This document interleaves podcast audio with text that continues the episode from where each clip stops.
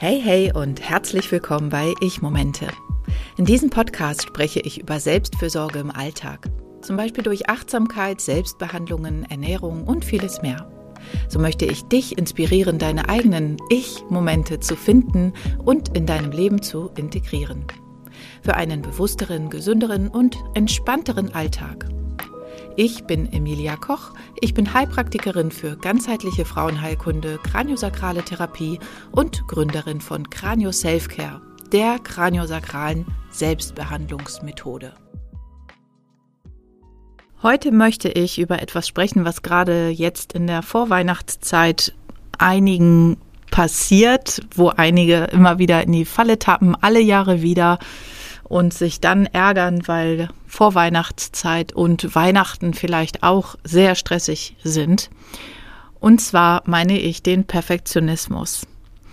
Perfektionismus, also das Streben nach makelloser Leistung und ganz exzellentem Essen, Geschenken, Abenden und so weiter, ist etwas, was wirklich erhebliche Auswirkungen auf unser Wohlbefinden haben kann, auf unseren Stresslevel haben kann und damit auch auf unseren Gesundheitszustand, nicht nur mental, sondern tatsächlich auch körperlich. Denn bist du sehr gestresst, neigt dein Körper auch krank zu werden, also richtig körperlich krank zu werden, wenn der Stresspegel nämlich abfällt. Der Perfektionismus kann zur psychischen Belastung führen und Studien zeigen, dass Perfektionismus mit Angststörungen, Depressionen und Essstörungen in Verbindung gebracht wird. Also ja, jetzt in der Vorweihnachtszeit wird es wahrscheinlich eher nicht passieren, hoffentlich, dass du durch deinen Perfektionismus eine Angststörung, Depression oder Essstörung entwickelst. Aber langfristig ist es so,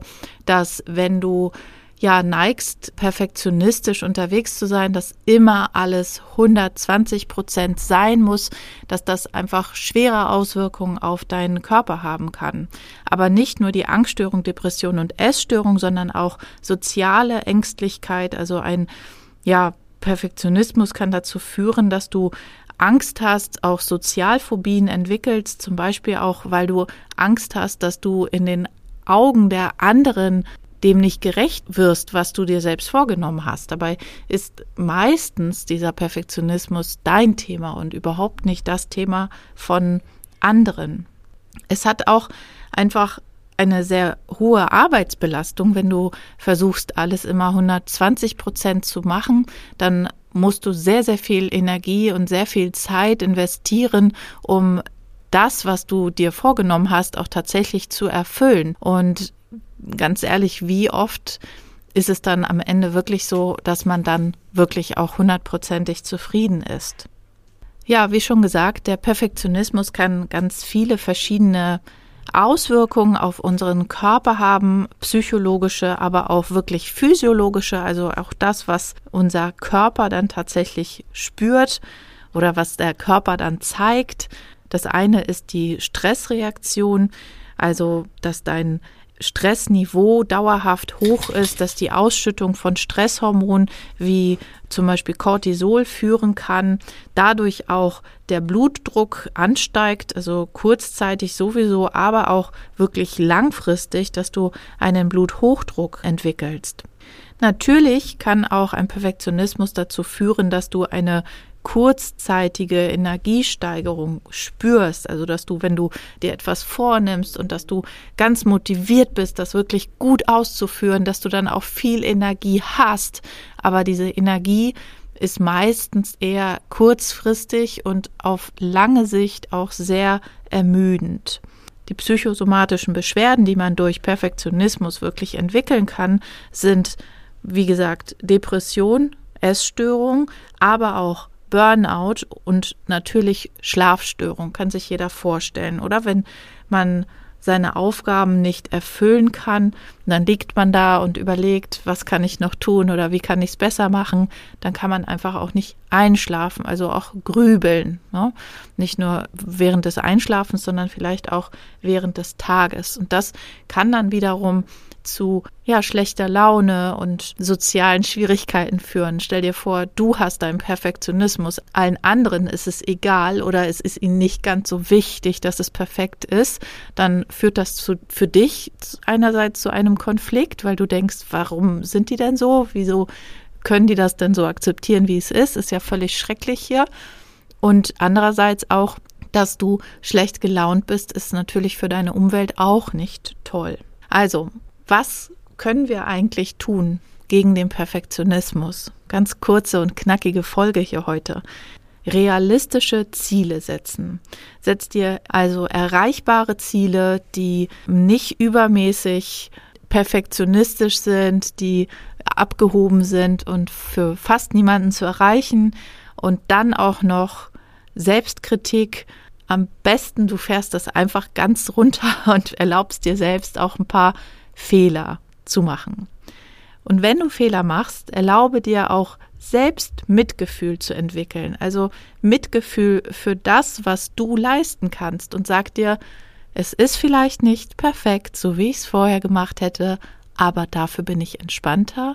Dafür habe ich 50 Prozent meiner Zeit weniger dafür aufgebracht, dieses oder jenes zu erreichen. Dann setze dir Prioritäten. Also anstatt vielleicht den Weihnachtstisch perfekt zu dekorieren und da irgendwie noch fünfmal durch unterschiedliche Läden zu stromern, weil du das eine Stück für den Tisch irgendwie noch nicht gefunden hast. Identifiziere lieber die Aufgaben, die wirklich wichtig sind und setze Prioritäten, konzentriere dich aufs Wesentliche, zum Beispiel, dass das Essen gut ist und dass die Gäste gut drauf sind, dass du gut drauf bist. Natürlich ist das alles nicht ganz so einfach sofort umzusetzen und auch da kein Perfektionismus, sondern schrittweise Veränderung. Mach ganz kleine Schritte in die richtige Richtung. Überfordere dich nicht, sondern sag dir, für meinen Seelenfrieden brauche ich es aber und dann machst du nicht 120, sondern vielleicht 105 Prozent und dann beim nächsten Mal kannst du vielleicht noch ein bisschen weiter runtergehen und mit 100 Prozent zufrieden sein und einfach jedes Mal dich fragen, was kann ich jetzt vielleicht machen, um nicht wieder in diese Spirale zu gelangen. Manchmal hilft es auch, sich die Dinge aufzuschreiben, die man machen möchte, sich daran zu erinnern, dass man nicht perfektionistisch sein will, dass man nicht wieder in diese Falle tappen möchte. Dafür helfen auch positive Selbstgespräche. Also wenn du sonst immer irgendwie mit dir gesprochen hast und dir selbst eingeredet hast, dass es nicht gut genug ist oder dass das, was du gemacht hast, nicht gut genug ist oder dass du nicht gut genug bist, versuche positive Affirmationen. Ich bin genug. Ich bin genug. Ich bin gut, so wie ich bin. Ich schaffe das solche Sachen. Und es hilft auch, wenn du von der Ich-Form weggehst, sondern dir die Du-Form angewöhnst, ja? Du bist genug. Du bist wunderbar. Du schaffst das. Du hast das toll gemacht. Denn dieses Du nimmt ein bisschen Druck weg. Das ist so die, wie dieser Spruch. Es ist sehr einfach, du Arschloch zu sagen, aber sie Arschloch sagt man dann doch nicht so oft. Und irgendwie hilft es tatsächlich auch beim Grübeln und bei den negativen Gedanken, wenn du von der Ich-Form weggehst und mehr in der Du-Form mit dir selber sprichst. Versuche auch, die kleinen Fehler, die vielleicht passieren, wenn du ein bisschen nachlässt, als Lernchance zu sehen. Also zum Wachsen und nicht als Versagen anzusehen. Und zu guter Letzt, wenn dein Perfektionismus deinen Lebensalltag so sehr bestimmt, dass deine Lebensfreude abnimmt, dass du dich dauerhaft gestresst fühlst, dass du vielleicht soziale Kontakte vernachlässigt oder dass sie dich ablehnen, weil du so viel Druck ausübst auf dich selbst und sie das nicht ertragen können zum Beispiel, dann braucht es natürlich auch professionelle Hilfe. Dann solltest du schauen, wer dir helfen kann, um aus diesem Wirrwarr herauszukommen, aus dem Perfektionismus-Kreislauf rauszukommen. Das war's mit der heutigen Folge. Ich danke dir fürs Zuhören. Ich wünsche dir ein wunder, wunderschönes und hoffentlich entspanntes Weihnachtsfest. Vielen Dank, dass du dir die Zeit für meinen Podcast genommen hast. Alle Links zu dieser Folge und meine Webseite findest du in den Show Notes. Und denke daran, Ich-Momente und Selfcare im Alltag sollten eine Selbstverständlichkeit sein.